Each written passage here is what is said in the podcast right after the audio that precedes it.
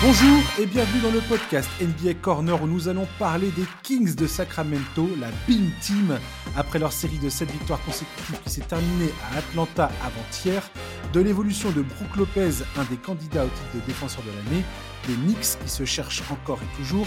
On terminera sur la FIBA et la première place historique que viennent d'obtenir les Espagnols, mais aussi de Victor Wembanyama et de l'affaire autour de la vente des matchs de la LNB à NBA. Pour m'accompagner, j'ai le plaisir d'accueillir Charles. Bonjour Charles. Salut Josh, salut à tous. Et nous sommes, Charlie, rejoints par un nouvel invité, Antoine, fan des Kings de son état. Bienvenue à toi Antoine. Salut Josh, salut Charles, merci de m'accueillir. Eh ben, merci d'être là. Merci d'être là pour parler des Kings. C'est, c'est pas souvent qu'on a envie de parler des Kings finalement. Bien que dans ce podcast, j'ai invité pas mal de fois les, nos amis de chez Kings, euh, du compte Twitter KingsFR. Je rectifie, c'est pas que c'est pas souvent, c'est qu'on en parle en bien ou moyen bien. Là, c'est si on en parle souvent, mais plutôt quand il a quand la draft arrive ou quand, euh, quand il faut faire des previews. c'est exactement ça. Alors avant la défaite, dans la nuit de mercredi à jeudi face à Atlanta, les Kings surfaient sur une série de 7 victoires consécutives, du jamais vu depuis novembre 2004, rien que ça.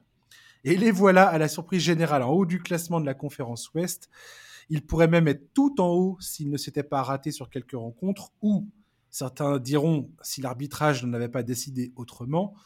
Euh, les Kings avaient débuté l'année par quatre défaites. On s'était dit classique pour cette équipe qui affiche un record historique de 16 saisons sans participation en playoff. Être fan de Sacramento relève presque d'un cas clinique, sauf que depuis début novembre, cette équipe est devenue la BIM Team, donc ils affichent la deuxième meilleure attaque de toute la NBA. Leur, adresse au tir tutoie les anges. Kevin Hurter et Malik Monk semblent être les meilleures signatures de l'intersaison, toutes franchises confondues. Et surtout, ça c'est mon avis, D'Aaron Fox semble enfin capable de prendre la mesure de son immense talent sur le terrain. Est-ce que c'est tenable? En vrai, pour l'instant, on s'en contrefiche, probablement pas, étant donné l'efficacité insolente de ce groupe au tir, sur lequel, enfin un groupe sur lequel personne euh, n'aurait parié en octobre dernier. D'Aaron Fox nous fait-il une Julius Randle?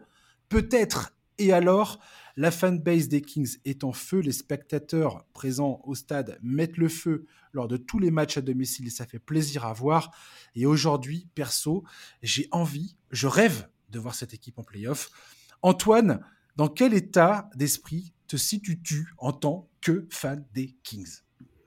C'est une bonne question. D'abord, bravo pour ton introduction, parce que ça fait plaisir d'entendre autant de, bonnes nouvelles, même des questions comme ça. Le bout à bout, le bout à bout de, auquel, auquel on ne croit pas quelque part. Il y a beaucoup de tirés très agréables. Non, mais au final, c'est le, le fruit d'un travail, je dirais, celui de Monté McNair, qui fait que euh, en ce début de saison, euh, euh, l'ambiance est plutôt, chez les fans des Kings, hein, j'entends, plutôt optimiste, parce qu'on mhm. voit une équipe qui est fun à voir jouer et au-delà d'être fun à voir jouer, elle gagne. Elle joue enfin sur les, sur les qualités.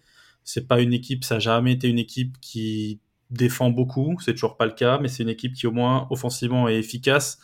Et au-delà de ça, euh, on était un petit peu dubitatif euh, en début de saison avec l'arrivée de Mike Brown, notamment. Enfin voilà, faire un peu du, réchauffé, hein, sans manquer de respect à Mike Brown. Mais au final, voilà, c'est toute cette euh, mentalité ce, on a l'impression que c'est un mot qui revient tous les ans du côté des Kings. C'est voilà, on veut instaurer un winning spirit, voilà, une culture de la gagne, ce qui est jamais le cas. Et pour le coup, là, cette fois-ci, ça marche pour l'instant et ça se ressent en fait. Euh, on voit que Fox a envie de mener cette, euh, cette équipe, pardon, et il a été vachement bien entouré. C'est vraiment c'est le fruit d'un très bon travail. Euh, Monte McNair s'est dit voilà, j'ai Fox Sabonis, j'ai deux, j'ai un All-Star confirmé Sabonis, j'ai un potentiel All-Star qui doit montrer cette année qu'il peut en être un. Ils shootent pas à trois points tous les deux, ils défendent pas un copec. Je vais mettre deux, défense, deux shooters à trois points, Werther, Monk, et à côté, je vais drafter un, un petit Keegan Murray, peut-être qu'on en parlera, qui est NBA ready, qui est peut-être pas le plus gros talent. Donc voilà, c'est un bon travail au final du front office qui a été euh, qui a été accompagné voilà d'un bon travail du, du, coaching staff et sur le terrain ça se voit. Il y a un groupe qui vit bien, qui vit très très bien, et euh, c'est une des rares fois en tant que fan des Kings qu'on se dit je vais jouer par exemple euh, Memphis, je vais jouer Brooklyn et je peux gagner. Ce qui est très rare d'habitude. Et bien sûr, après, le sentiment d'insécurité où on peut perdre contre n'importe qui, il existe toujours. Notamment le traumatisme est toujours là.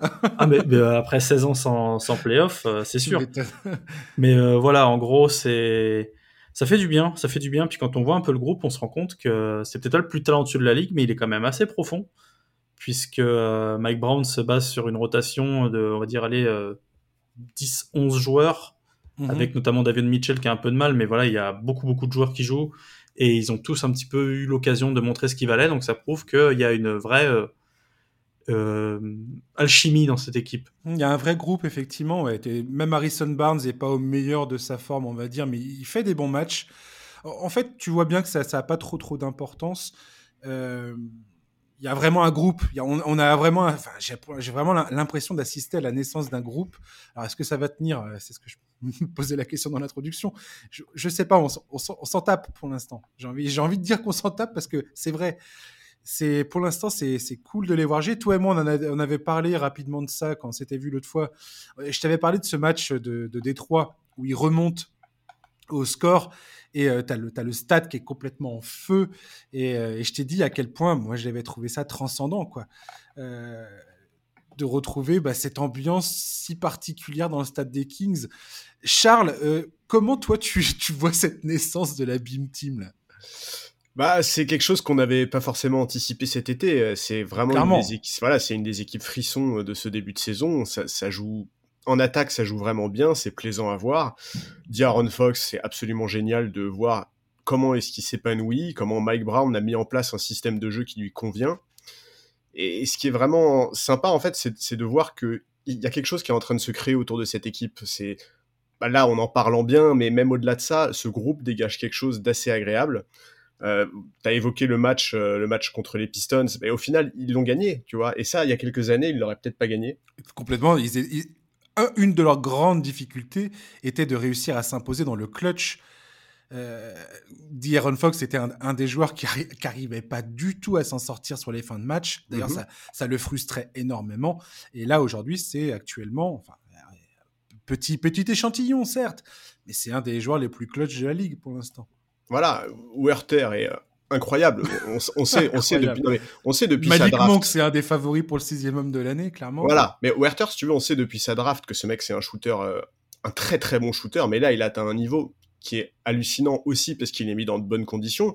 je, crois qu'il est quasiment à 50% à 3 points alors qu'il me semble qu'il prend plus de Ouais, c'est ça, alors qu'il en prend plus de 7 par match quand même. C'est énorme. Euh, Sabonis est très bien dans son rôle, on connaît ses qualités, c'est un intérieur qui est très bon passeur, avec une mentalité collective qui est extrêmement intéressante. T'as cité Keegan Murray. En sortie de banc, bah, effectivement, il y a du matériel, surtout à l'extérieur.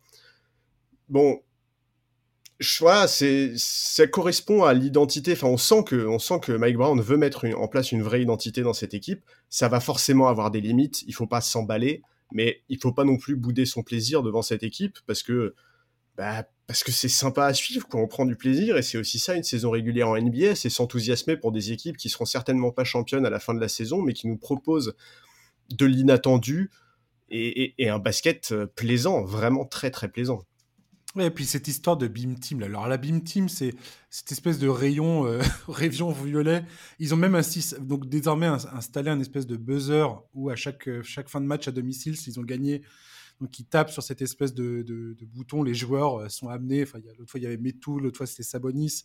Ils viennent taper sur cette espèce de buzzer pour euh, pour lancer le rayon dans le ciel qui sort du stade. Et tu vois tout le monde qui est dehors, qui s'excite dans tous les sens. Je trouve ça marrant en fait. Euh, c'est un artifice, hein, c'est moins, important que les stats. On pourrait, dire en stats, par exemple, ils sont 27e, je crois, en, efficacité défensive mais ils sont deuxième en, en, en, rebond défensif, en termes de ratio de rebond défensif. Cette équipe est vraiment inattendue à plusieurs niveaux. Il y a plusieurs informations qui paraissent un peu paradoxales, mais pour l'instant, ça gagne. Et, euh, et, voilà, je, suis persuadé que leur adresse va pas forcément tenir. J'ai hâte de voir comment ils vont répondre euh, face à l'adversité quand bah, voilà, quand ça va commencer un peu à baisser en termes de, shooting, en termes de, pourcentage de réussite, comment ils vont réagir, quoi. Antoine, tu, vois ça comment, toi, la, suite, là? Bah, comme vous avez dit, pour l'instant, pas bouder son plaisir. Et euh, voilà, c'est une saison est faite de momentum, de, favorables et défavorables. Et c'est sûr que les Kings sont amenés peut-être à baisser dans, ce classement. Pour l'instant, ils sont cinquième de, de la conférence Ouest ça va être un vrai défi parce que pour l'instant, euh, comme vous l'avez dit, euh, D'Aaron Fox assume enfin son rôle. Il a trouvé un coach qui a compris euh, à l'époque, comme Dave Yorger commençait à le comprendre, qu'il fallait le faire courir, qu'il fallait une pace assez élevée, mm. et notamment et, et pas seulement en faire un slasher, en faire un meneur, ce qu'il est aussi aujourd'hui. Par contre, voilà, l'intensité va va continuer à grimper parce qu'on est encore un peu dans d'un début de saison, même si on a quand même bien, bien joué 16-17 matchs, euh, toutes les franchises ont déjà joué 16-17 matchs. Ça va être un vrai défi parce qu'on est encore sur un groupe qui est jeune. Sabonis, c'est un jeune joueur. Euh, Fox, c'est un jeune joueur. Monk, Werther, c'est des jeunes joueurs. Enfin, c'est un groupe qui est très jeune. Il y a Harrison Barnes, c'est un peu d'expérience. Et Mathieu Delavedova, mais Mathieu Delavedova joue pas. Où il a joué, euh, il a joué 6 minutes en moyenne parce qu'il y avait des blessures. De, la blessure de Davion Mitchell c'est compliqué en fait de, de, se demander comment ça va aller pour euh, pour les Kings parce qu'il y a toujours cette crainte que tout s'effondre si les shoots ne rentrent plus, ce qui était le cas les autres années. C'est-à-dire que quand euh, je prends l'exemple bah, de Buddy Hill quand il était là, quand Buddy rentrait ses tirs, tout allait bien et donc on, on, on épuisait ce, ces systèmes-là. Maintenant avec Kevin Werther c'est pareil, quand il shoot tout va bien. Si les soirs où ça rentre pas on continue à s'obstiner et que Mac Brown et euh, même le coaching staff ne trouvent pas les bonnes solutions, ça va être compliqué. C'est là où on va voir le, plafond en fait de cette équipe, notamment au coaching. Quand euh, voir si Mac Brown peut s'adapter à toutes les équipes et quand il va tomber, par exemple, je pense une question, c'est un peu exagéré, mais s'il tombe sur des Bucks qui vont se dire attends ils ont une pace rapide, bah non on va jouer euh, un peu plus de demi-terrain avec un Ganis qui charge comment tu t'adaptes, quoi. Même si, bon, tu peux pas stopper Ganis avec. Il y a aucun joueur aux Kings qui peut stopper Ganis, mais comment tu vas pouvoir t'adapter? Ça va être un vrai défi. Je pense qu'il va arriver vite. Déjà, la défaite contre Atlanta, elle est prévisible, elle est pas grave, puisqu'il y a un moment, il fallait bien que cette série s'arrête, mais il va falloir maintenant voir comment les Kings reprennent tout de suite de l'avant et pas. Et pas, par exemple, euh, enchaîner avec une série de 2, 3, 4 défaites comme ils ont l'habitude de le faire. Oui, alors tu, fais bien de dire ça parce que justement, quand je regarde le calendrier qui attend les Kings, il y a un bon euh, trip à venir. C'est un truc là, il va y avoir, on va dire, un vrai test. C'est-à-dire que l'enthousiasme, c'est pour ça que ce podcast était important, c'est important de le faire maintenant, mais l'enthousiasme peut rapidement redescendre. Je vais faire un listing vite fait des, quelques matchs qui attendent les, les Kings. On va aller jusqu'à mi-décembre. On commence il y a Boston, il y a Boston qui arrive. Phoenix euh, à domicile. Indiana à domicile. Euh, à Los Angeles pour affronter les Clippers. Chicago, Milwaukee, Cleveland, New York, Philadelphie et Toronto. Je ne sais pas comment ils vont sortir de cette série de matchs jusqu'à mi-décembre. Mais surtout que de, Mais ça va être compliqué de Milwaukee à, Toronto et même à Détroit juste après, c'est un road trip en fait. C'est un enchaînement de six matchs à l'extérieur et ça va, ça va être, ouais, ça va être, ça va nous donner déjà des éléments de réponse très importants. Ouais, qui se terminera à Détroit, t'as raison, qui se terminera à Détroit le 17 décembre. Donc euh, grosse grosse euh, passe à ce moment-là et on verra bien comment ils comment ils s'en sortent. On va j'ai envie de dire, c'est peut-être le meilleur moment de tester euh, de tester cette équipe pour le coaching staff, comme tu dis très, très justement, Antoine. On va voir comment et les joueurs et le staff euh, et le staff va va, va, forcément être confronté à des difficultés et on va voir comment, euh, quelles solutions ils vont réussir à trouver ou pas. J'ai envie de dire, Charles, qu'est-ce que tu en penses, toi? Non, non, bah, je suis tout à fait d'accord. Effectivement, je pense qu'il faudra refaire un point. il faudra refaire un point sur leur situation d'ici la fin 2022, début 2023. Et à ce moment-là, on aura probablement beaucoup d'éléments de réponse. En fait, quelque part, j'ai presque envie de te dire que le classement, c'est pas le plus important. Euh, tu vois, on, va... Ce serait génial qu'ils accrochent les playoffs, ce serait un signe incroyable, mais on est encore très loin. Enfin, il y a encore beaucoup d'éléments que cette équipe doit acquérir pour devenir une équipe capable d'envisager ne serait-ce qu'un premier tour de playoff avec confiance. La maîtrise du rythme, la capacité à s'adapter, surtout, surtout la défense, évidemment. Mais voilà, l'important, c'est surtout cette dynamique, être à nouveau pris au sérieux, voilà, c'est, il se passe quelque chose et il faut pas, euh, il faut pas que cette franchise retombe dans ses travers si, euh, tu vois, le road trip de mi-décembre, bah, dans ce road trip là, tu vas jouer les Bucks, les Cavs, les Sixers et les Raptors. Bon, bah, si tu perds ces quatre matchs là, il faut pas, il faut pas, il faut pas tomber dans le catastrophisme, il faut pas s'inquiéter outre mesure. voilà, le classement 5e à l'ouest, c'est très bien. C'est aussi parce que certaines équipes qu'on attendait plus haut, et notamment les Warriors et les Wolves et d'autres, ont loupé leur début de saison. Tout ça, ça peut revenir très fort. Donc voilà, il faut, il faut faire attention, il faut pas trop s'enflammer. Il faut refaire un point là-dessus dans quelques semaines. Mais pour le moment, voilà, les Kings, c'est une équipe plaisir.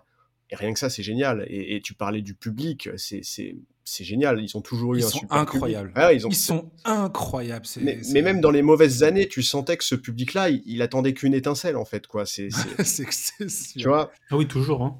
Le, ah, le, public des Kings a toujours été réputé pour être très chaud. Bien sûr. Et ah, puis, alors, je veux dire, ça hurle, mais euh, je sais pas, il y, a peu de salles, je trouve. Euh, où tu as, le public qui est à ce point audible. Euh, enfin, c'est assez taré.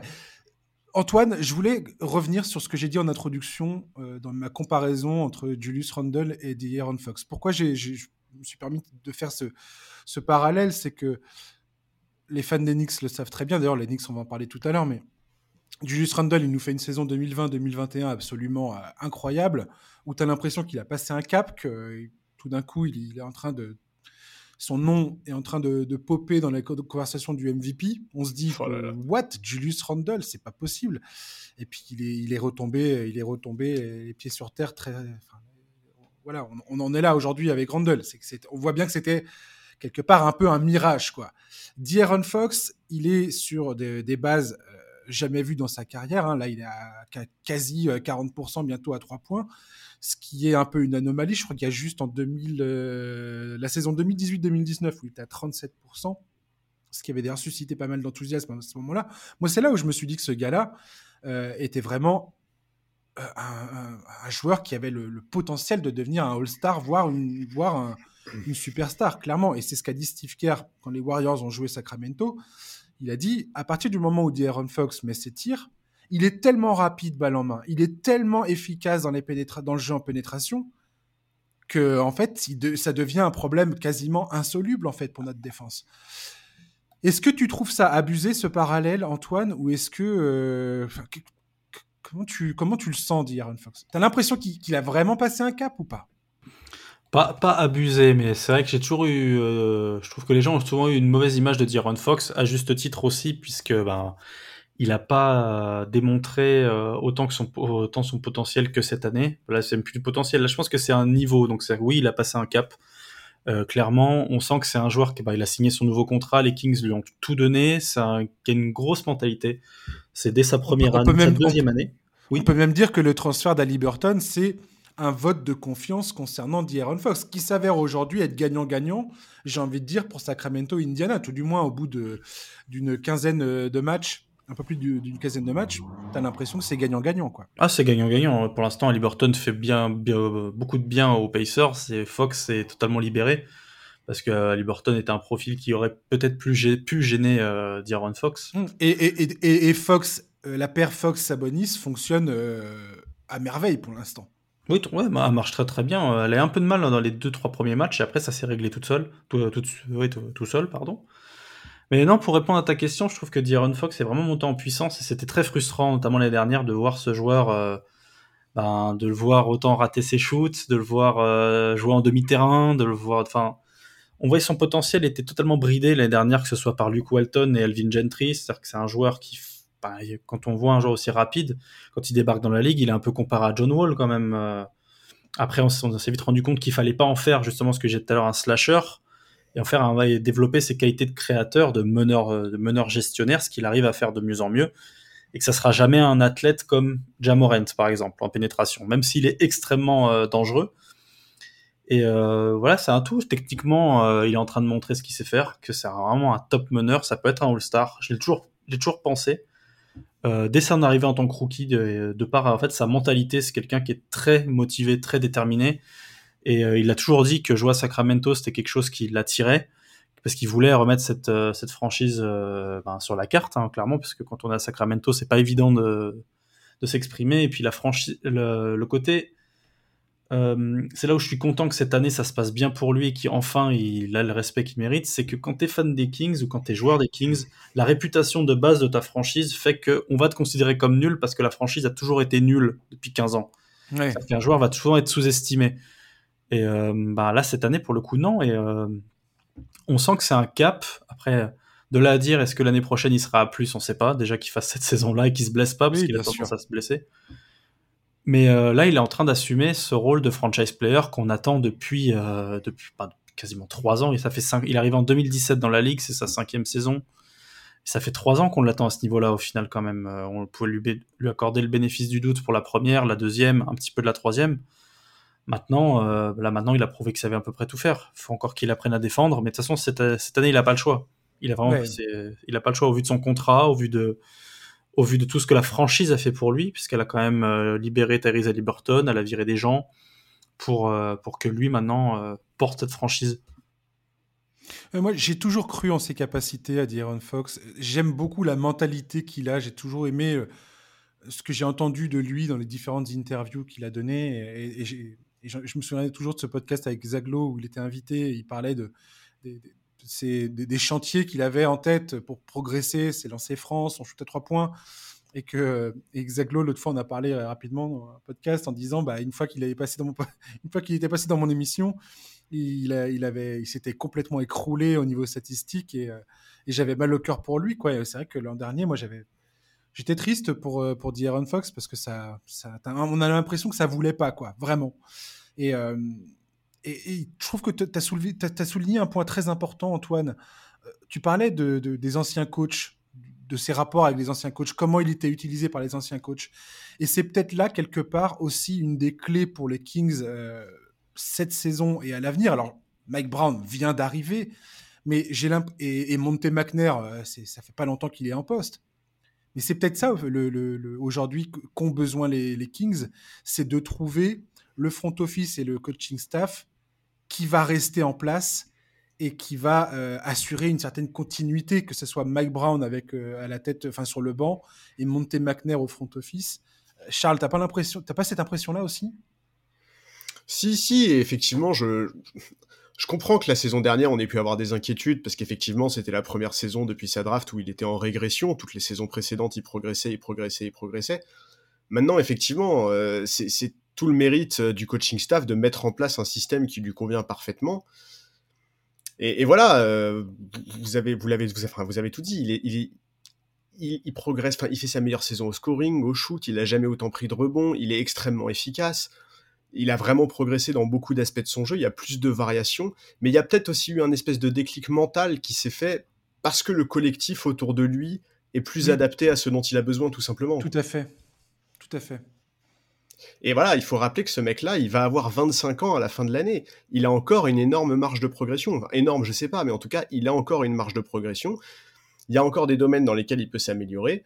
Et, euh, voilà, il faut, il faut espérer que, que, cette saison euh, soit récompensée, euh, soit par des playoffs, par un statut All-Star qui serait tout à fait mérité sur ce qui monte pour le moment, mais ne serait-ce que dans le regard des gens, en fait. Je pense que c'est aussi ça qui est très important quand tu es un joueur des Kings, quoi. Oui, complètement. Antoine, pour terminer sur Sacramento, je voulais savoir, est-ce que tu... J'ai vu Bill Simmons, là, qui a fait un podcast récemment, enfin, euh, c'était hier ou avant-hier, et il a notamment cité les Kings parmi les...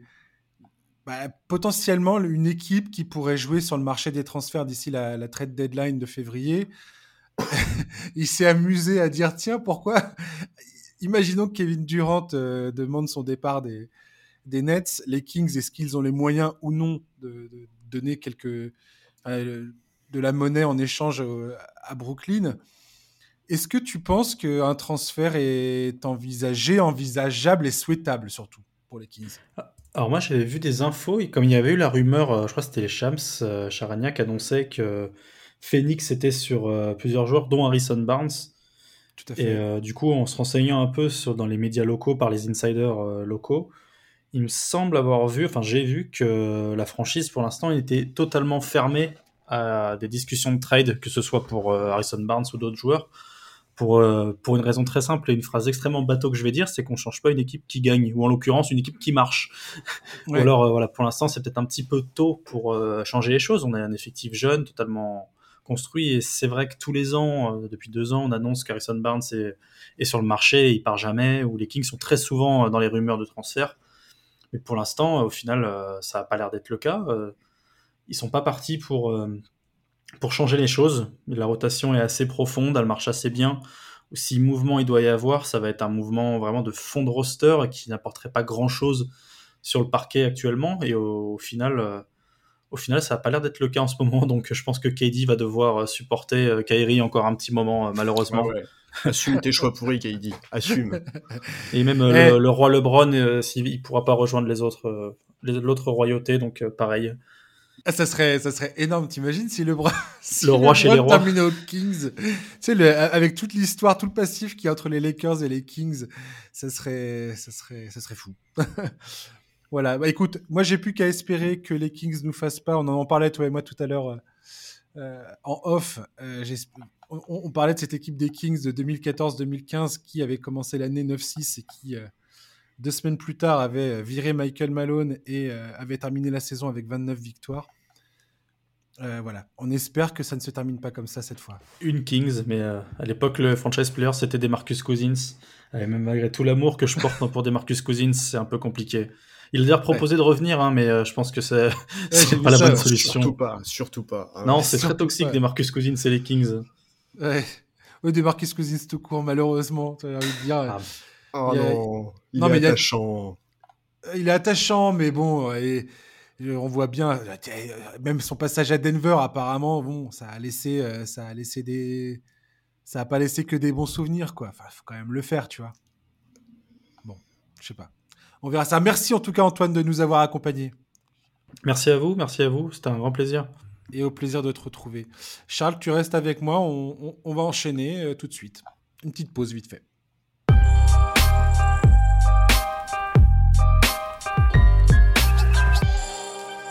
et c'est Thomas Berjouan euh, de la FIBA que nous accueillons pour parler d'un petit tremblement de terre dans la hiérarchie du basket mondial, puisque les Espagnols, nos amis espagnols, l'Espagne, est aujourd'hui première du classement FIBA. Et euh, Thomas, tu m'as envoyé un message, tu m'as dit, tiens, on pourrait en parler de ça. Et je t'ai dit oui, bien sûr, Thomas. Euh, Quel drôle Qu'est-ce qui s'est Qu'est-ce qui s'est passé euh, dans ce classement FIBA? Est-ce que tu peux éclairer ma lanterne sur le pourquoi du comment les Américains, l'hégémonie américaine n'a plus lieu? Bien sûr. Bon, bah déjà, je te remercie de cette invitation. Euh, je salue mon camarade également, Charles, qui est là. Salut Thomas. Euh, j'espère que vous allez bien. Bon, est-ce que vous avez un, doctorat en, mathématiques appliquées? Parce que je. Eh ben non. non, non, non. Ça va être assez, je vais, je vais essayer d'être simple. Euh, donc en fait, le ranking FIBA, mais on a un peu la même chose dans, au niveau football, par exemple, sur la FIFA. C'est euh, c'est un classement qui prend en compte les résultats des huit dernières années dans les compétitions internationales. Mais euh, comment dire, c'est pas un classement qui attribue des points. Par exemple, si tu es euh, champion du monde, tu as tant de points. Si tu es deuxième, tu as tant de points, etc. C'est vraiment un classement qui se joue au match par match. C'est-à-dire que chaque match joué va te rapporter des points. Ce qui fait que lycée sur 8 ans, ça donne un peu comme un espèce de championnat, entre guillemets. Tu vois, un classement de championnat, sachant que certains matchs valent plus que d'autres. Euh, parce qu'il y a des coefficients sur les compétitions. Par exemple, la Coupe du Monde vaut plus que, que par exemple, le championnat des Amériques ou l'Afrobasket. Et sachant que plus le temps passe, c'est-à-dire les résultats les plus récents ont aussi un coefficient euh, supérieur. Voilà, donc ça c'est pour présenter un petit peu la formule magique. Euh, la fin de l'hégémonie américaine, bah ouais, ça fait 12 ans euh, avec l'apparition de ce, ce, nouveau, cette nouvelle formule de ranking que les États-Unis étaient devant. Ça n'a pas toujours été le cas. Par exemple, historiquement, euh, on se rappelle que l'Argentine, à un moment, a été première de ce ranking. Ça correspond à la période, on se rappelle, où euh, les Ricains au championnat du monde, euh, qui s'appelait, avant que la Coupe du Monde s'appelle le championnat du monde, en 2002 à Indianapolis, avait fini sixième. Exact. Euh, en 2004, après, ils finissent troisième au JO. C'est l'équipe de Duncan Iverson euh, qui perd quand même trois matchs sur cette compétition. Et c'est l'équipe de Ginobili qui, euh, fallait l'Argentine qui s'impose. Exactement. Et puis en 2006, ben, les Ricains avec euh, LeBron, Melo ne prennent que le bronze, battu par la Grèce. Donc c'est un peu la traversée noire de du basket américain de sélection qui a donné lieu à, au, Redeem Team. Tout le monde a vu le documentaire. Si vous l'avez pas vu, allez le voir, c'est mortel. Une, une, euh, refonte totale du, de, de, la manière dont les États-Unis ont abordé les compétitions internationales par la suite. C'est-à-dire qu'ils ont complètement euh, refondu le truc et euh, créé un programme maintenant. Exactement. Un vrai programme en place. Et aujourd'hui, alors bien sûr, tu je travaille à la FIBA, tu l'as dit. Là, euh, dans cette discussion, on va dire que je, j'ai, je, viens m'exprimer en tant qu'individu. Hein, c'est pas le point de vue officiel de, de la FIBA. Hein, je, je, mais on est, on est bien d'accord. mais euh, mais euh, par rapport à ce que tu as décrit et qui était très vrai, c'est-à-dire la mise en place d'un programme, on se rappelle qu'ils étaient allés jouer le tournoi des Amériques en 2007 pour se préparer avec la grosse équipe, hein, celle qui était là en 2008, à quelques exceptions près. Kobe était là. Ouais, ce qui n'arrive jamais ce qui n'arrive plus. Et ben aujourd'hui, on, on peut sentir un peu peut-être un flottement, c'est-à-dire qu'est-ce qu'il y a vraiment un programme comme celui-là? Et en fait, pour être clair, c'est-à-dire que si on prend que les quatre dernières années, l'Espagne est championne du monde en 2019. Euh, les Américains perdent en quart, on s'en rappelle parce que Cocorico, c'est nous Français qui les, avons, battus. Ensuite, euh, les, les, Espagnols bon, ont gagné l'Eurobasket, on s'en rappelle, puisque là, on a été battu en finale. Et bon, effectivement, ils perdent en quart euh, au, au, JO, on va dire pour les trois dernières grosses compétitions sur les quatre dernières années. Puis pendant ce temps-là, les Ricains, donc ils perdent en quart à la Coupe du Monde. Certes, ils gagnent euh, les JO, mais ils finissent troisième à l'Amérique Cup euh, cet été. Alors bien sûr, je suis pas en train de te dire que les, les, Américains sont pas sur le papier la plus forte équipe, que c'est pas eux qui ont le plus gros réservoir, etc., etc. Mais il y a un moment, euh, je me rappellerai toujours cette, euh, si tu me donnes euh, le droit de cette petite anecdote, en 2007, à l'Euro 2007, il y a un match incroyable en demi-finale qui est l'Espagne contre la Grèce. L'Espagne euh, gagne, ils battent la Grèce. Et en conférence de presse, euh, le coach Yanakis, qu'on avait vu à Limoges quelques années après, euh, commence par dire voilà, c'était un formidable match de basket entre les deux meilleures équipes du monde, etc. Puis il y a un journaliste ricain au, premier rang de la, au premier rang de la conférence de presse qui s'étrangle et qui dit pardon, bah, les deux meilleures équipes du monde. Et puis là, Yanakis, il s'arrête, il le regarde et lui dit bah, l'année dernière, il y a une coupe, il y a une coupe du monde. Euh, et les deux équipes en finale, c'était l'Espagne et la Grèce. Donc, euh, jusqu'à preuve du contraire, les deux meilleures équipes du monde, bah, c'est l'Espagne et la Grèce. Ce que je veux dire, c'est que bien sûr que les Américains avaient les moyens de gagner l'America Cup, mais ils, ils, ont envoyé une équipe qui, qui n'était pas à la hauteur de, du talent, du, du, du, comment dire, du réservoir. Ah ils, ouais, ils envoient plus l'équipe A, on va dire, euh, dans ces compétitions-là maintenant. Bah ouais, c'est ce qu'ils faisaient en 2007 aussi. C'est ce qui avait ouvert les plus belles pages de, de, Team USA de 2008 et 2012. Là, ils le font pas, ils perdent. Donc après, c'est compliqué quand tu as un ranking FIBA qui se, qui se base sur les résultats. Je veux dire, de, tu peux pas commencer à dire, ah oui, mais alors la France, euh, il n'y avait pas Gobert dans ce dans ce match-là, donc on va attribuer des points différemment. Tu vois ce que je veux dire? C'est en fait c'est une compétition. Tu la gagnes, tu as le maximum de points. Tu la gagnes pas, et bah t'es troisième. Et donc en fait si si dans le même temps tu as une équipe comme l'Espagne qui surfe sur une réussite incroyable sur ces dernières années, et eh ben il les détrône. Et dernier en fait, point. En fait, je soupçonne la FIBA de faire exprès pour créer l'événement, non? Bah, Si, c'était ça, ça veut dire qu'on qu'on est nul, parce que ça fait 12 ans qu'on attend.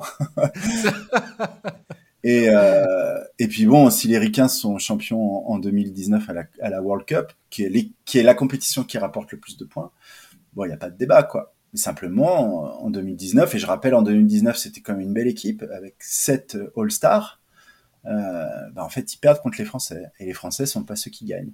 Et dernier petit point qui explique le tiebreaker, c'est que donc il y a un système de qualification pour la nouvelle Coupe du Monde, ce qu'on appelle les Windows.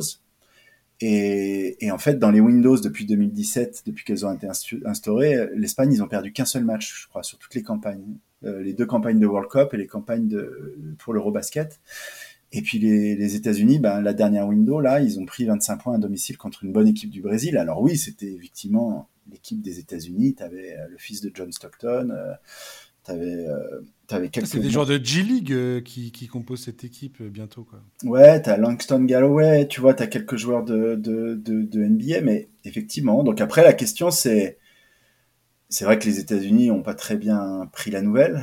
On a pu voir des réactions de USA Basketball sur Twitter, tu vois, qui disaient Ah, c'est Ils ont dit, je crois, ils ont dit That's cute, euh, un truc comme ça, c'est mignon.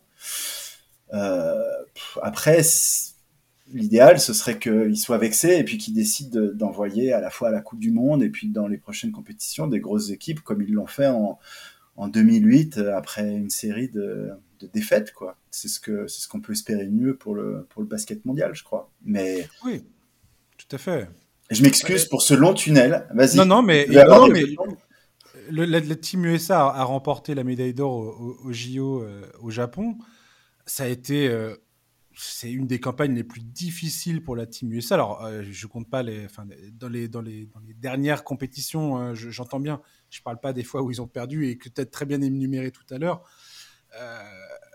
Aujourd'hui, j'ai l'impression quand même qu'il y a de plus en plus d'équipes capables de sortir les Américains euh, parce que les Américains n'arrivent pas toujours à construire la, meilleure équipe possible en raison multiples raisons, des blessures, des contrats, des clubs qui disent oui, non, oui, non, et où les joueurs qui veulent se préparer parce que, euh, parce que euh, dans leur, ils savent très bien d'où vient l'argent en fait. Les, joueurs suivent, suivent le, salaire. Donc, donc voilà. Donc Charles, c'est quoi ton, sentiment par rapport à ce classement FIBA et, à, ce, bouleversement à sa tête? Moi, ce que je trouve assez intéressant, c'est euh, en dépit de la réaction euh, etc., ça s'inscrit quand même dans un mouvement qui est un peu plus vaste, qui est quand même que même en NBA ces dernières années, on voit quand même de plus en plus de joueurs non américains dominés. On sait que ces dernières années, plusieurs joueurs importants et anciens joueurs ont tiré la sonnette d'alarme en évoquant la formation des basketteurs américains, en la comparant notamment avec ce qui se fait en Europe.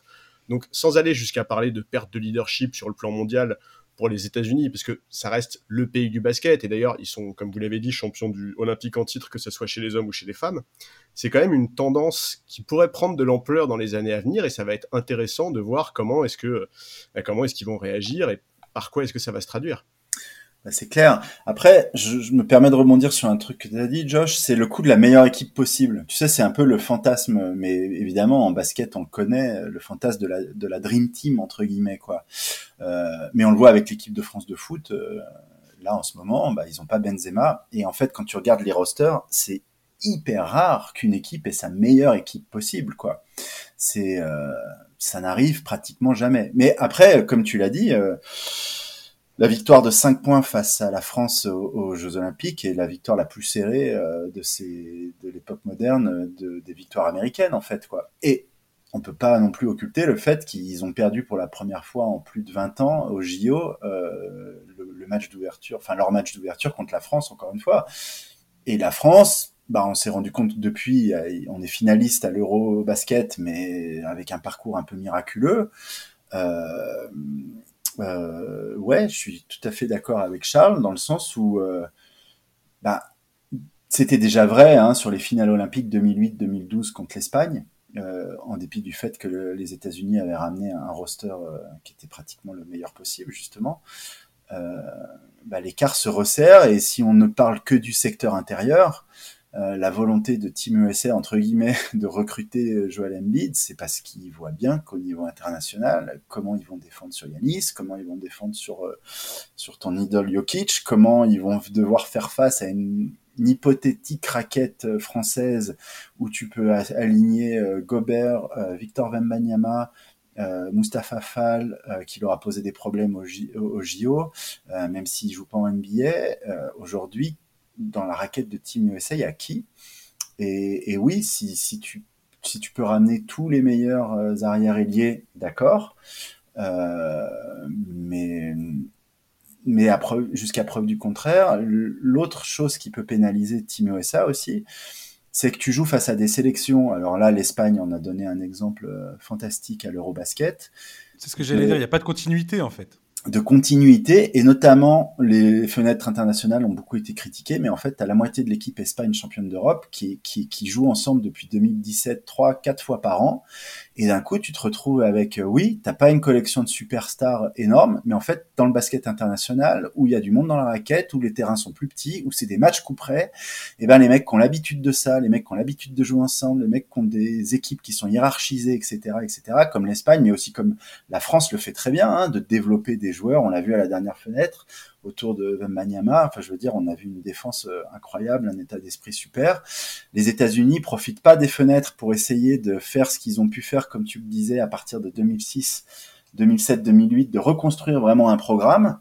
Eh ben, ça veut dire qu'aujourd'hui, ils ont moins d'avance sur le pur talent individuel. Dans la raquette, ils vont être dominés par pas mal d'équipes sur quelques individualités. Et en plus, ils ont plus un collectif ou une construction d'équipe et de réflexes et d'état d'esprit, de d'habitude de, jeu, euh, disons que ça, fait pas mal de, de comment dire d'éléments qui vont rendre les prochains matchs internationaux où Team USA sera euh, super intéressant quoi.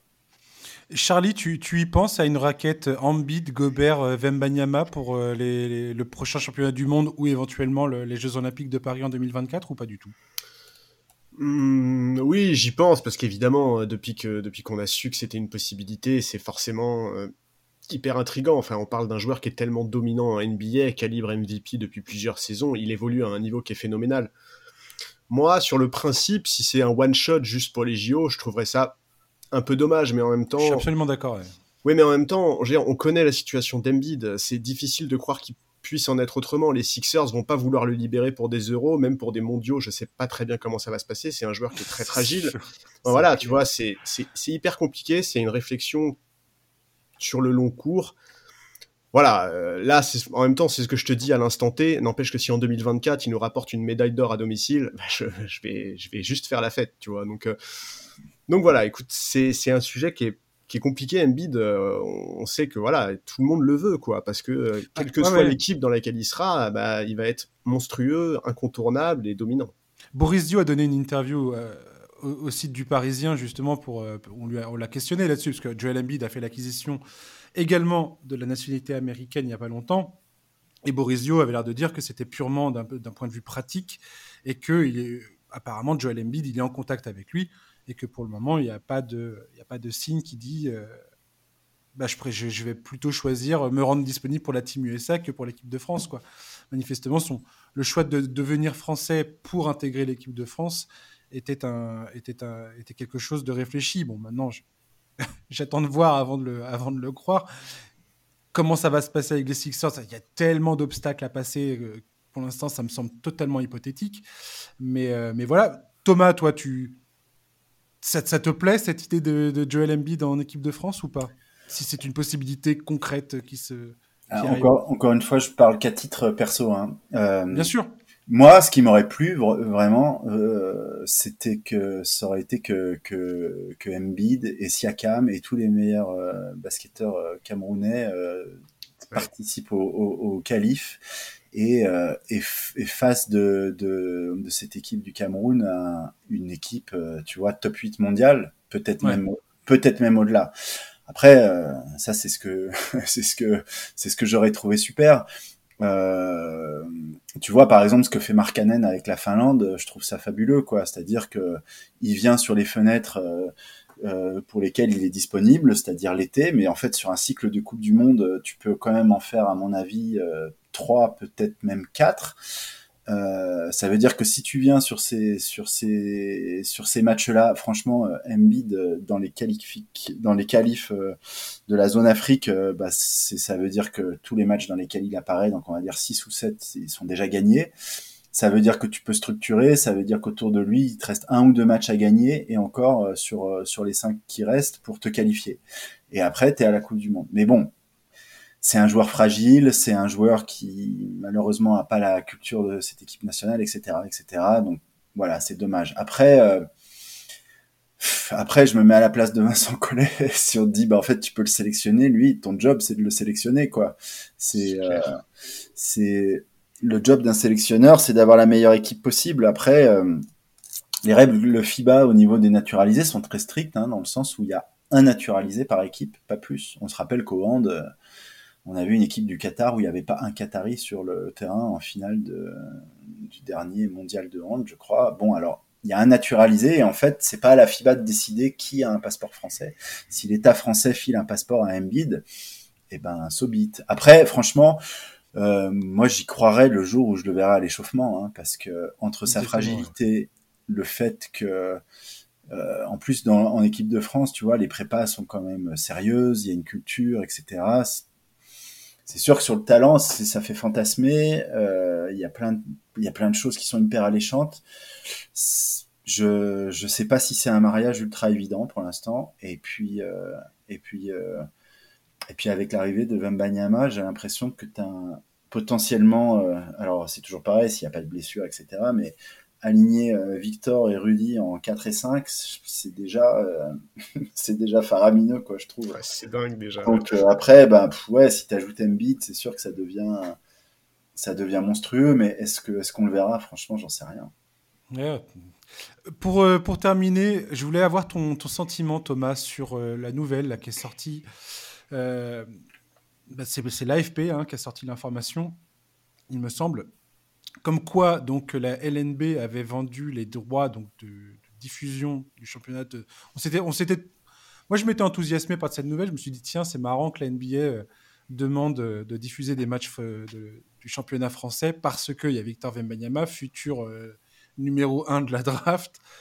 Et, on a appris que le montant, euh, le montant payé par la NBA, demandé par la LNB, était de 133 000 euros. Et moi, j'ai trouvé ça complètement fou, cette info. Et là, maintenant, il y a une espèce de guerre entre euh, les instances françaises, les, clubs et tout ça, certains clubs demandent à récupérer une partie de l'argent. Enfin bref, on va pas rentrer dans ce débat-là. Mais quand tu as vu ce chiffre sortir, ça t'a procuré quoi comme sentiment? Parce que moi, personnellement, j'ai trouvé ça absolument dingue que ça soit négocié à ce tarif-là, quoi. Euh, franchement, c'est difficile de. Comment dire C'est. Je pense c'est dur de juger une négo si on n'est pas à l'intérieur.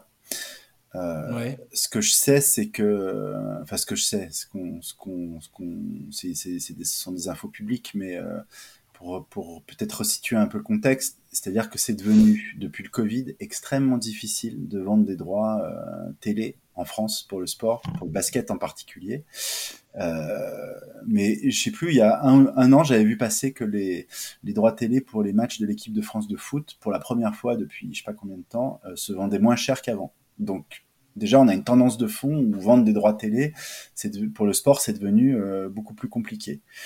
Euh, en France, avant, euh, la LNB avait un contrat de 10 millions par an euh, avec RMC, contrat qui a été mis entre parenthèses au moment du, de la saison du Covid. Et puis depuis, la, la, la, LNB a pas trouvé de, de broadcaster qui était prêt à payer pour ses droits. Donc ce qu'il faut voir, c'est que ça fait deux ans, deux ans et demi qu'il y a zéro de droit télé en France pour le basket. Et on a vu aussi que, que même les compétitions européennes, avant l'arrivée de Squeak, Squeak, ouais, c'est ça, mais qui est financé par le sponsor de Monaco qui investit beaucoup. Euh, bref, je ne sais pas quel est le montant des, tu vois, de, ce qui est vraiment donné euh, par, euh, par ce nouvel acteur euh, broadcaster. Bref, ça fait deux ou trois ans qu'il n'y a pas de droits télé de basket qui se vendent en France, quoi, à l'exception euh, des droits de l'équipe de France, je pense, et à quelques, quelques exceptions près. la Basketball Champions League, gérée par la FIBA, n'a pas trouvé de, de, de, broadcaster en France. Donc peut-être que quand la NBA est arrivée euh, j'imagine que même si on sait qu'ils ont énormément de moyens, ils sont pas disposés non plus à jeter l'argent par les fenêtres. Et, je pense qu'en négociation, ils sont pas faciles. Donc c'est vrai que le montant paraît très faible, mais en fait, euh, tu sais, dans une négo, euh, qui, qui, a le pouvoir, quoi, en fait? Ouais, tu, tu, fais, tu fais bien de le rappeler. Tu vois, j'ai bien fait de te poser la question. Je veux dire, qui d'autre allait acheter les droits du tu nous offres une, une, Tu nous offres une, une explication. Mais, mais c'est hallucinant quand même qu'on arrive. Enfin, on a quand même un championnat de France euh, dans lequel il y a des joueurs comme euh, Okobo, De Colo, Mike James ou Mbanyama. C'est dingue quand même qu'on n'arrive pas à vendre ses droits. enfin, je, trouve que c'est, je trouve ça vraiment fou en fait. Les difficultés qu'on a à valoriser notre championnat national. Je, trouve, enfin, mais c'est, ce que dit, c'est ce que dit Thomas. C'était, ils, sont, ils, sont tellement à, ils, sont, tellement à, genoux. Ouais, bah. Que euh, effectivement, ils ont. Alors, je ne sais pas, hein, je, veux, je veux dire, je suis pas dans le secret de la non, c'est une, une, hypothèse. Ce qu'il faut voir aussi, c'est que au niveau de la production d'images, c'est quand même, euh, c'était, euh, enfin, tu vois, les matchs n'étaient pas produits en fait. C'était du key motion, c'était des caméras. Je sais. Non, mais c'est euh, la, situation, la situation est, est absolument hallucinante, la vérité. En, tant que fan de, moi, je suis fan de NBA, tu vois, je, je, je suis pas, je suis pas les, les compétitions euh, européennes et encore, et encore moins la, la LNB. Mais, mais je trouve, moi qui, quand dans ma, dans ma jeunesse, j'ai regardé beaucoup de, de matchs de, du championnat de France parce que c'était diffusé sur France Télévisions, sur, sur FR3 à l'époque. Ouais. Euh, oui, je suis pas tout jeune. voilà, effectivement, je, je, je, suis comme Charles, je trouve ça dingue que malgré la qualité de, de, de, de, certaines équipes, de certains joueurs qui se trouvent dans, cette, dans, cette, dans ce championnat, on en soit là, quoi. C'est, je trouve qu'on on, devrait être hyper alerté par ça quand même. Mais en plus, on dirait même que la LNB a jamais été entre guillemets aussi hype que ces dernières années, quoi, avec euh, avec Tony Parker qui a investi, avec. Tout à fait. c'est, je trouve ça vraiment difficile à comprendre, quoi.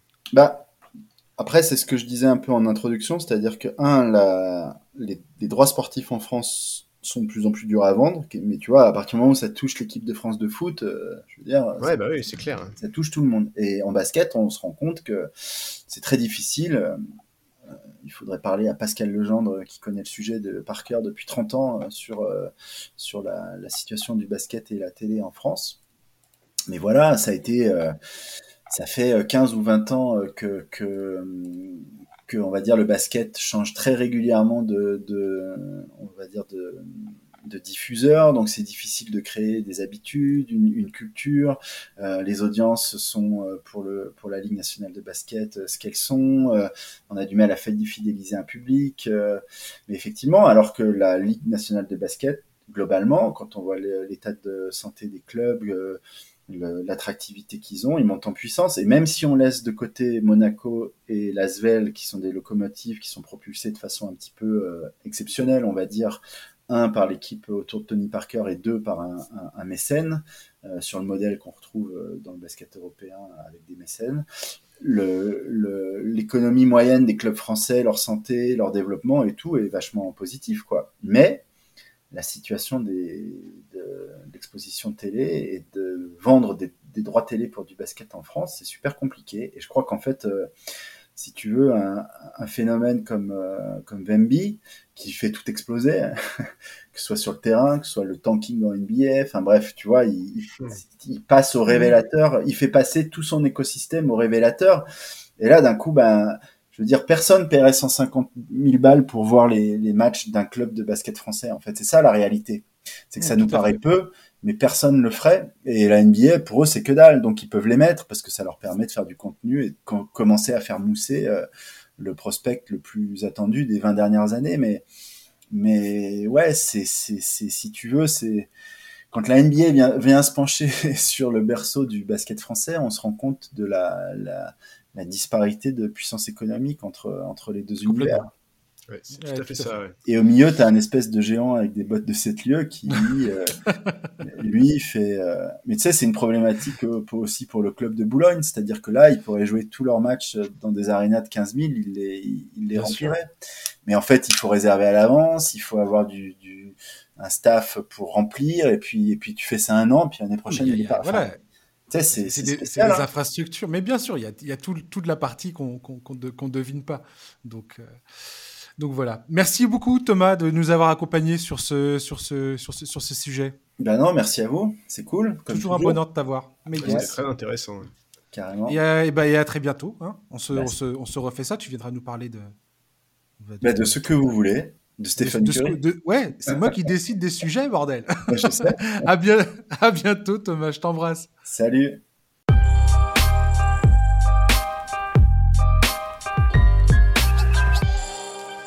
Charles, nous terminons ce podcast tous les deux après les, les passages d'Antoine et de Thomas.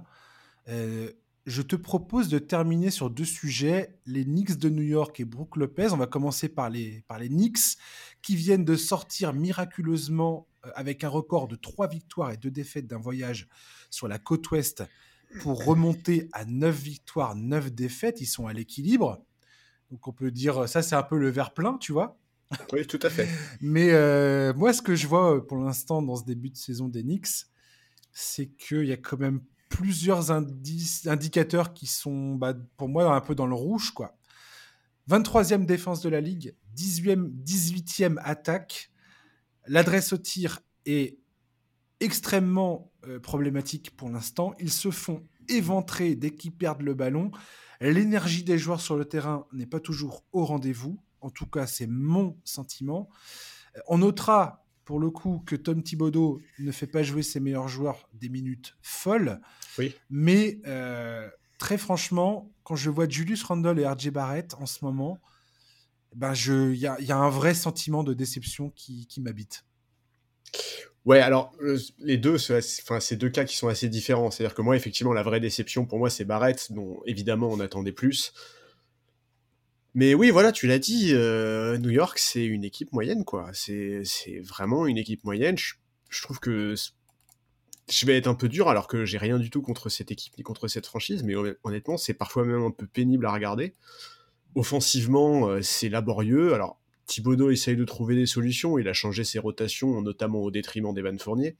Mmh, Jalen Brunson, très bonne recrue. Enfin, pour, pour moi, il n'y a rien à dire sur la qualité intrinsèque de ce joueur. Mais collectivement, ça ne prend pas. Non, ça prend pas. Et, et ouais, c'est en demi-teinte. Alors, c'est pas catastrophique, hein, tu l'as dit, le bilan est à l'équilibre. Euh, bon, euh, voilà, c'est. C'est ça, ouais. C'est pas horrible. Enfin, d'un point de vue, d'un pur point de vue de résultat, c'est pas vraiment horrible, mais, mais voilà, c'est pas convaincant. Euh, RJ Barrett, à la limite, si RJ Barrett faisait une grosse saison individuellement, il pourrait profiter de cette espèce de marasme pour s'imposer comme étant le patron de l'équipe, mais comme il répond pas présent, c'est même pas trop le cas. Du coup, on a même un peu l'impression qu'on sait pas trop vers qui se tourner. Il n'y a pas de vrai patron sur le, parquet. On voit bien que Bronson, Randall et Barrett sont censés être les patrons de cette équipe, mais en réalité, on n'a pas l'impression qu'il y a une, vraie hiérarchie qui se dégage. Pourtant, contractuellement, c'est ça. Hein. Euh, contractuellement, Bronson, Randall euh, et Barrett, ainsi que Mitchell Robinson, qui a un contrat d'ailleurs très étonnant parce qu'il est dégressif. Il est, payé, il est payé 17 millions cette, saison il sera ce sera ensuite 15,6, 14,3 pour finir en 2025-2026 avec un contrat euh, un, poil en dessous de 13 millions par euh, la saison. Clairement, la, triplette, enfin le, oui, la, la, triplette Brunson, Randall, Barrett, c'est l'avenir de ce club aujourd'hui. Et j'ai du mal à croire que ça aille quelque part de concret. Enfin, je vois pas, je vois pas où, ça va en fait. Si Randall ne retrouve pas le niveau qu'il a, qu'il a eu, qu'il a affiché pendant la saison 2020-2021, mais ça n'arrivera pas. Et ça n'arrivera pas, on est d'accord. À un moment, on va pas se, tu vois. Et où si, si RJ Barrett ne, ne qui n'a que 22 ans, on est d'accord, mais mais il y a un moment, il va falloir, euh, je sais pas, il va falloir qu'il montre quelque chose de beaucoup plus concret.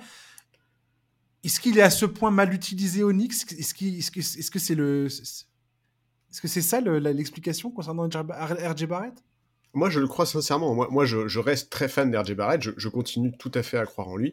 Moi, voilà, c'est le principal problème que j'ai avec cette équipe, sans revenir encore sur, sur Julius Randle, parce que Julius Randle, on, peut reparler à foison de cette saison 2020-2021. Enfin, ça fait quasiment 10 ans qu'il est en NBA. Julius Randle, c'est arrivé une fois. C'était une contracture exceptionnelle. Bon, on est d'accord. Voilà, il faut arrêter. Cette saison ne peut pas masquer la forêt euh, tout le temps. Euh, combien de temps ça va durer? Donc, Passons à autre chose. Et effectivement, voilà, moi, le, problème que j'ai avec cette équipe, c'est notamment Thibodeau. Je suis vraiment pas convaincu par son coaching. Je trouve que c'est très laborieux offensivement. Et, je pense que les difficultés d'RJ Barrett, je pense que c'est pas anodin et ça m'embête de voir ça parce que on va pas aller jusqu'à dire que son talent est gâché. Il a évidemment une part de responsabilité sur son début de saison très laborieux. Mais n'empêche que j'aimerais quand même bien le voir avec un autre coach, dans un autre système. Bon, voilà, après, euh, après pour décharger un peu Thibodeau et revenir un peu plus sur Randall, parce que c'est vrai que je trouve que c'est quand même beaucoup ces deux mecs-là qui sont un peu responsables de, cette attaque compliquée. Construire, construire des schémas offensifs avec un joueur comme Julius Randall qui aime avoir le ballon dans les mains, c'est pas simple. Et c'est, mais, mais bon, voilà, ça c'est une donnée qu'on connaît depuis toujours. Euh, on connaît ses limites depuis très longtemps et cette, saison 2020-2021, on dirait qu'elle a, eu pour conséquence, enfin voilà, la franchise et le coaching staff lui confient beaucoup trop de responsabilités offensives. Il a une place qui est trop importante dans l'attaque d'Enix, quoi. Hmm. Moi, quand je le vois sur le terrain, moi c'est plus défensivement que j'ai un problème avec Julius Randle pour le coup. Ouais, ça. Euh, ouais, ça, on va dire, c'est moins, moins surprenant, mais. C'est une donnée de base, quoi. Mais sa façon de, de, sa façon de se tenir sur le terrain, euh, défensivement, ça, ne va pas du tout. Enfin, tu as plusieurs euh, vidéos qui sortent sur les sites, euh, les, sites de fans des Knicks où tu vois Randall qui, je veux dire, mec, t'as l'impression qu'il fait acte de présence sur le terrain, quoi. Et qu'il est jamais vraiment en position comme il faut. il est parfois surpris par les, par les, par les tirs qui sont ratés. je sais pas, c'est, je, suis très, je reste énormément sur ma fin le concernant. Comme tu dis, je, c'était dur de se faire des illusions le, concernant. Mais bon, le gars, il a 27 ans. C'est ça? Est-ce qu'il. Ouais, je crois que c'est ça. Attends, je vais. Ouais, ça doit être ça, ouais. oui, c'est ça. 27 ans. Il y a un moment, euh, là, il va rentrer dans son prime. je suis pas du genre à dire ce joueur-là c'est mort, mais enfin pas, pas à cet âge-là tout du moins. Mais là, du côté de New York, en tout cas, il fait clairement pas partie des bonnes nouvelles, quoi.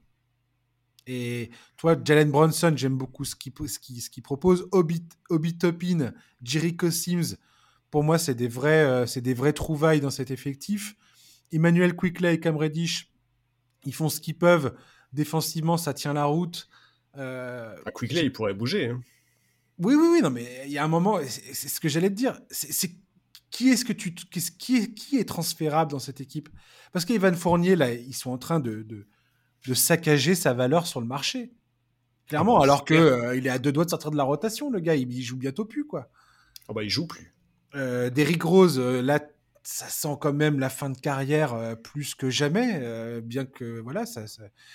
on peut mais de toute façon, là-dessus, mais... Même si tu pars du principe que Fournier, Rose et Quickley peuvent bouger, ce qui a quand même été beaucoup évoqué, Shams Charania, je crois, a été assez clair sur le sujet, mais est-ce que ça pourrait suffire pour monter un trade qui pourrait leur permettre de changer de braquet et viser mieux? J'ai du mal à y croire, quoi. J'ai vraiment, en fait, j'arrive pas, y a pas, j'arrive pas du tout à imaginer un scénario qui permettrait à cette franchise aujourd'hui de viser mieux que les places 7 euh, à 10, quoi. Et encore, 7 à 10 en étant optimiste. Bah ouais, en étant optimiste, parce qu'il suffirait qu'il y ait une ou deux blessures, qui est, euh, qui est, tu vois, qu'il y a un déclic dans le mauvais sens, que quelque chose se passe mal pour que ça dégringole un peu plus. Mmh. Tu vois, on parlait des Kings alors, équipe feel good. Les Knicks, pendant cette saison 2020-2021, étaient cette équipe-là quelque part. Euh, retour, enfin, euh, cette, qualification en playoff, cette, cette, sortie au premier tour face à Atlanta, euh, vraiment la désillusion. Puis c'est là Grandel a commencé à, à, retourner un petit peu dans ses travers, enfin, du moins à montrer le visage qui est le sien.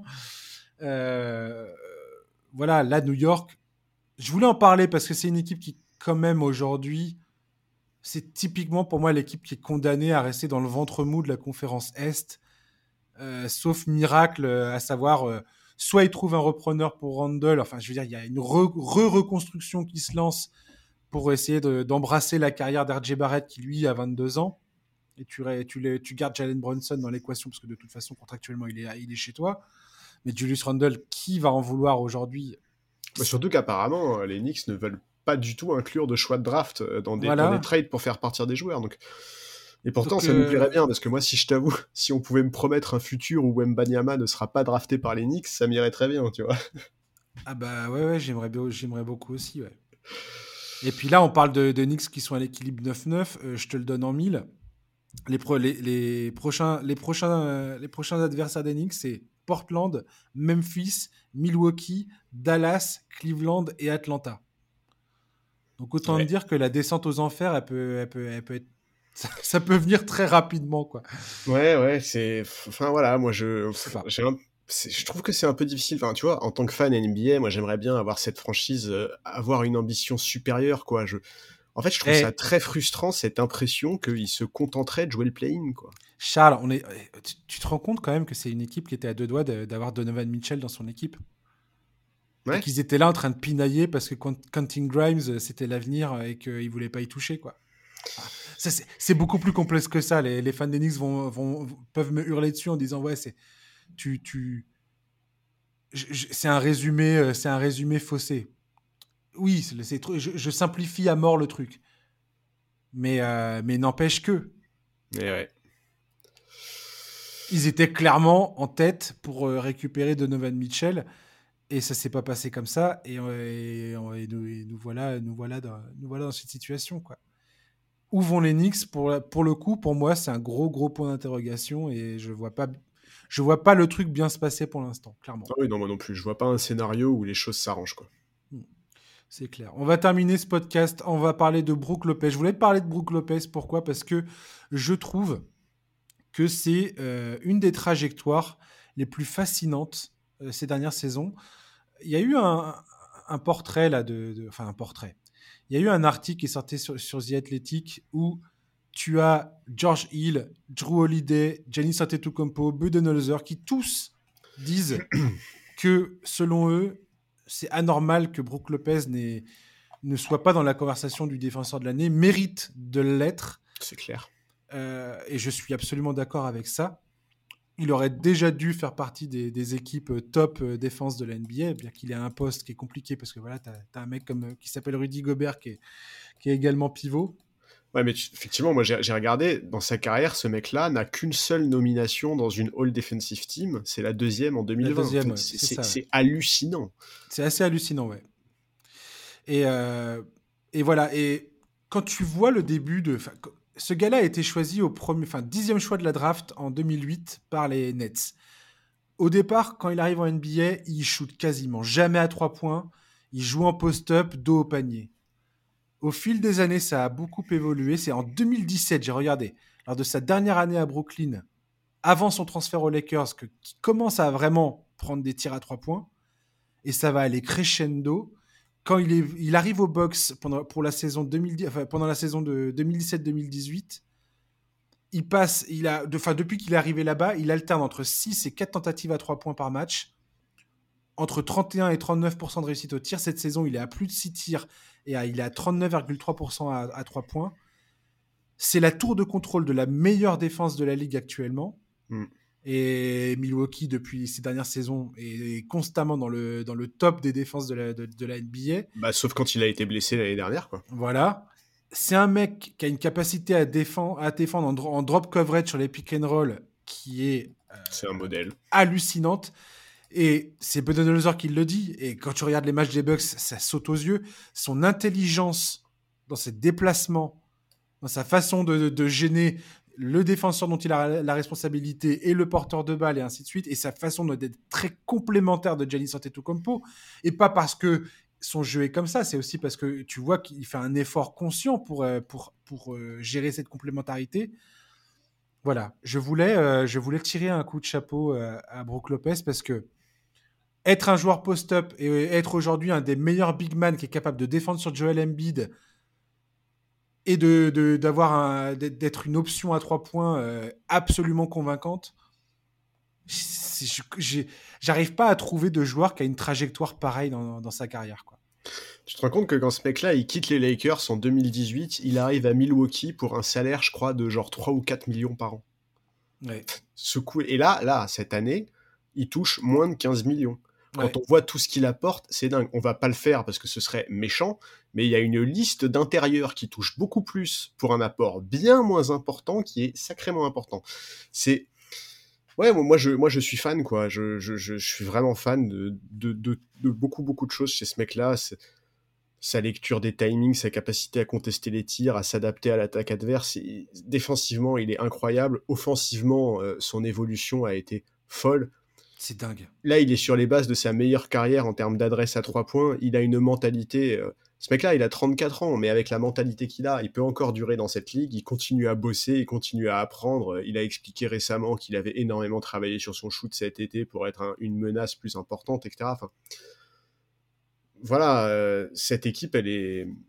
Cette équipe, elle, est, elle lui convient parfaitement, et lui, il convient parfaitement à cette équipe.